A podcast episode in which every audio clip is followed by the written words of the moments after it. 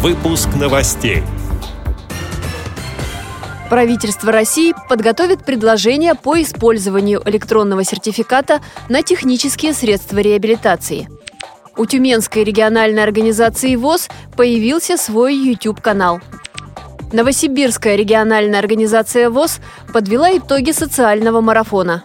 В КСРК ВОЗ пройдут творческие субботы. Далее об этом подробнее в студии Анастасия Худякова. Здравствуйте! Программа «Доступная среда» будет продлена до 2025 года.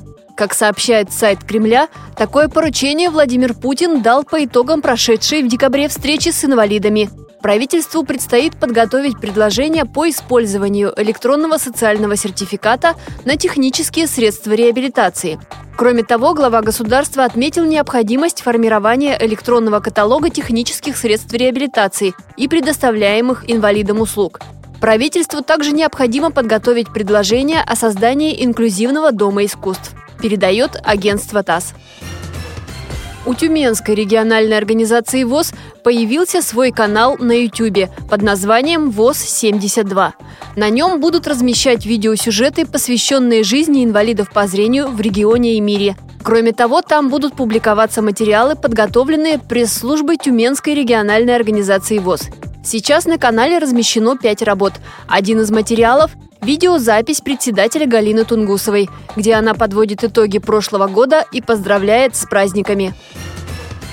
Новосибирская региональная организация ВОЗ подвела итоги областного марафона «Доступные горизонты», сообщает пресс-служба ВОЗ. Он проходил уже второй год.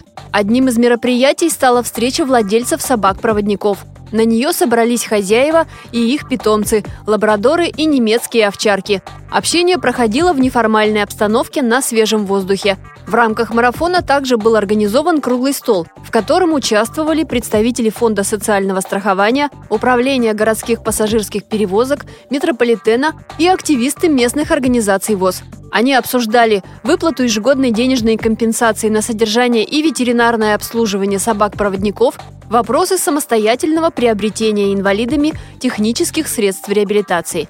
В программе марафона также были конкурс по невизуальной доступности сенсорных устройств, областной кубок ВОЗ КИСИ, конкурс самодеятельных поэтов и шахматно-шашечные турниры. По итогам встреч дипломы победителей и призеров получили 85 представителей региональной организации ВОЗ.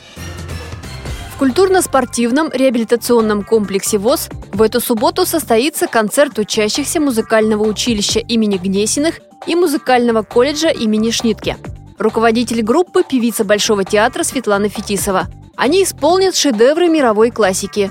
Музыканты – лауреаты международных конкурсов – в планах у ребят учеба в консерватории. А 27 января в культурно-спортивном реабилитационном комплексе ВОЗ состоится концерт, посвященный 80-летию со дня рождения Владимира Высоцкого. В нем будут участвовать солисты творческих коллективов КСРК ВОЗ и гости. На встречу приглашена двоюродная сестра поэта Ирена Высоцкая. Эти и другие новости вы можете найти на сайте Радио ВОЗ. Мы будем рады рассказать о событиях в вашем регионе. Пишите нам по адресу новости собака ру. Всего доброго и до встречи!